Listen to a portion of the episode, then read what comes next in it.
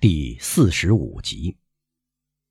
尽管当泰斯几乎确信帆船要走的航道，但他仍然怀着不安注视着帆船，直至看到帆船这次偏航向他驶来。于是他迎上前去，但是没等相会，帆船又掉过头去。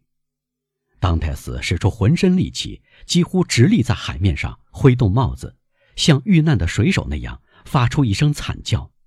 这种惨叫活像海怪的呜咽。这回船上的人看到了他，听到了他的喊声。当桅三角帆船停止向前，又转过船身。这时，他看到船上的人正准备将一只小艇放到海里。过了一会儿，有两个人登上小艇，朝他这边划过来。当泰斯于是让小梁飘走，他觉得再也用不着了。他有力地游起来，以便让迎他而来的人节省一半路程。可是，他的力气已几乎用尽，他是指望不上了。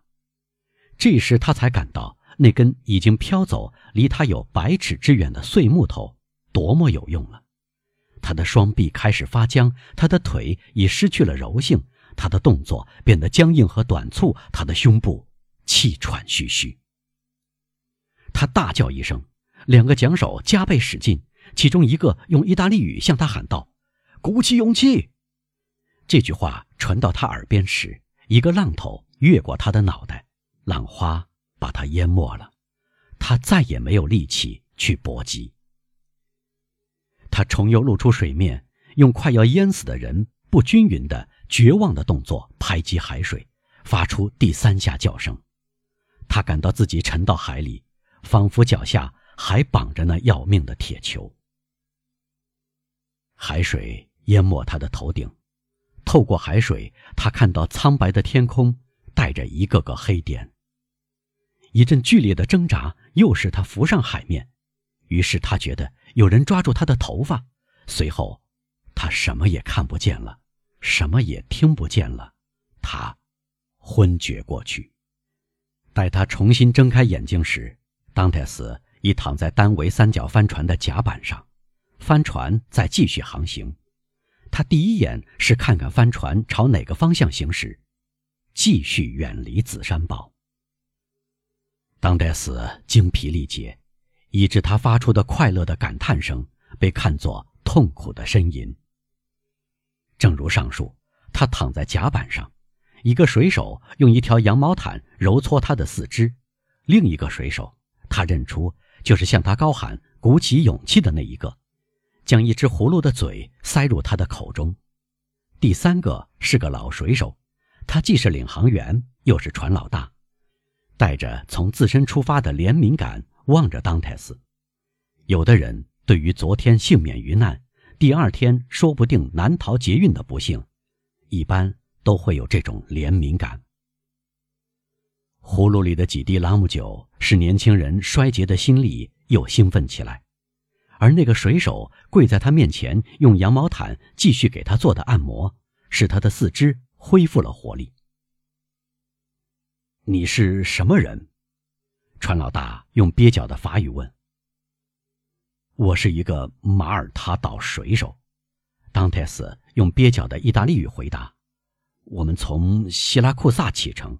装载着酒和巴诺利纳烟。夜里，这场暴风雨在摩尔吉乌贾袭击了我们，我们就是撞在那边不远的岩石上沉没的。您刚才从那里过来的？从岩石那边。我幸亏攀住了这些岩石，而我们可怜的船长却撞碎了脑袋，另外三个伙伴也淹死了。我相信。我是唯一活着的人，我看到了你们的船，我担心在这个荒无人烟的孤岛上等很长时间，便大胆抱住我们的船的碎木头，想游到你们船上。谢谢，当戴斯继续说：“你们救了我的命。当你们的一个水手抓住我的头发时，我失去了知觉。那是我啊，一个面容坦率外露。”留着黑黑的长胡须的水手说：“好险呐，您已经往下沉了。”是的，当戴斯说，向他伸出手去。是的，我的朋友，我再一次感谢您。真的，水手说，我几乎犹豫不决。您的胡子有六寸长，头发有一尺长，模样更像一个强盗，而不是一个好人。当戴斯于是想起，他关在紫山堡以后，就没有理过头发和刮过胡子。是的，他说，我曾向宝洞圣母许过愿。十年不理发不刮胡子，求圣母在危难时救我。今天我的愿到期了，我正好到时间，差点淹死。现在我们拿您怎么办？船老大问。哎，戴斯回答：“随您的便。我所在的那条斜尾小帆船完蛋了，船长死了，正像您所看到的。”我赤条条的逃出一条命，幸亏我是一个相当出色的水手，在第一个靠岸的港口扔下我好了，我总会在一条商船上找到工作的。您熟悉地中海吗？从童年起我就在地中海航行。您熟悉那些优良的锚地吗？没有几个港口，甚至最难驶进的港口，是我不能闭着眼睛使劲使出的。那么，船老大，您说，那个朝当代死高喊鼓起勇气的水手问：“如果这伙计说的是真话，他留下同我们在一起有什么妨碍呢？”是的，如果他说的是真话，船老大带着疑惑的神态说：“但处在这个可怜虫的境况里，一个人会说的天花乱坠，却不管兑现。我兑现的会超过我的许诺。”当戴斯说：“哦，哦。”船老大笑着说：“走着瞧吧。”随您的便。当戴斯爬起来说：“你们到哪儿去？”到里窝呢。那么好吧，不必拐来拐去，浪费了宝贵的时间。为什么不干脆贴近来个前侧风行驶呢？因为这样我们就会直撞李荣岛。你们会在离岸二十多寻的地方驶过去。那么，您来掌舵。船老大说：“让我们看看您的本事。”年轻人走过去，坐在舵的旁边，轻轻一使劲儿，就确信帆船听从他的使唤了。他看到帆船虽然不是非常灵敏，但也不是无从操纵。准备使劲拉紧帆脚索，他说。组成全体船员的四个水手奔到他们各自的岗位上，而船老大看着他们干活，拉紧绳索。当泰斯又说：“水手们相当准确的服从。现在系好绳索。”这个命令像前面两个命令一样执行了。小帆船不再继续拐来拐去，开始向李荣岛驶去，正像当泰斯所预料的那样。帆船的右舷在离岸二十来寻的地方驶了过去。好极了，船老大说：“好极了！”水手们跟着喊。大家都惊奇地望着这个人，他的目光也恢复了聪明的神情，他的身体也恢复了活力。大家对此是绝不会怀疑的。您看，当戴斯离开舵把说：“我对您。”还能有点用处，至少是在这次航行中。如果到了里沃纳，您不需要我了，那将我留在那里好了。我拿到头几个月的工钱以后，会还给您这段时间的伙食费和您借给我的衣服的钱。好的，好的，船老大说：“如果您通情达理，我们会妥善安排的。”一个人顶一个人，当泰斯说：“您给伙计们多少？”也给我多少，一切就妥了。这不公平，那个把当泰斯从海里拖出来的水手说：“因为您比我们有本事。”你插进来干什么？这关你的事吗，亚克布？陈老大说：“要多少钱便拍板成交，这是每个人的自由。”不错，雅各布说：“我只不过表示一点想法而已。”那么，你最好。还是借给这个赤身裸体的好小伙一条长裤和一件粗布短工作服。如果你有替换衣服的话，没有。雅各布说：“不过我有一件衬衫和一条长裤。我只需要这些。”当泰斯说：“谢谢我的朋友。”雅各布从舱口钻下去，过了一会儿，拿着两件衣服上来，当泰斯喜滋滋的穿上。现在，您还需要别的东西吗？船老大问。要一块面包，再来一口我已经尝过的朗姆美酒，因为我很长时间没吃过东西。实际上，已经隔了大约四十八小时。面包给当泰斯端来了，雅各布把葫芦递给他。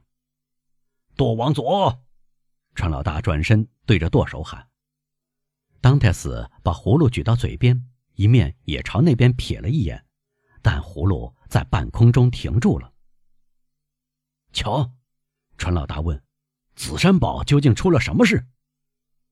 果然，一朵小白云引起了当泰斯注意力的白云刚出现在空中，笼罩着紫山堡的南面冷堡的雉蝶。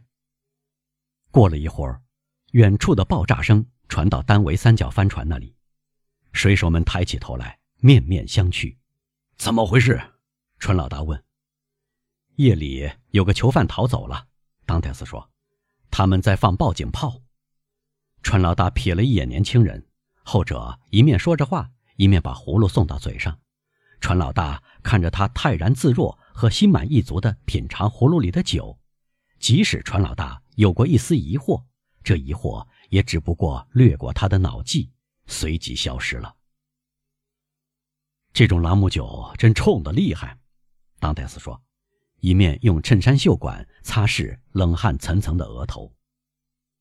无论如何，川老大望着他喃喃地说：“即使是他，那更好，因为我得到一个大胆的家伙。”当泰斯推说疲惫了，要求坐在舵的旁边，舵手很高兴让人接替他的职务，用目光征询船老大。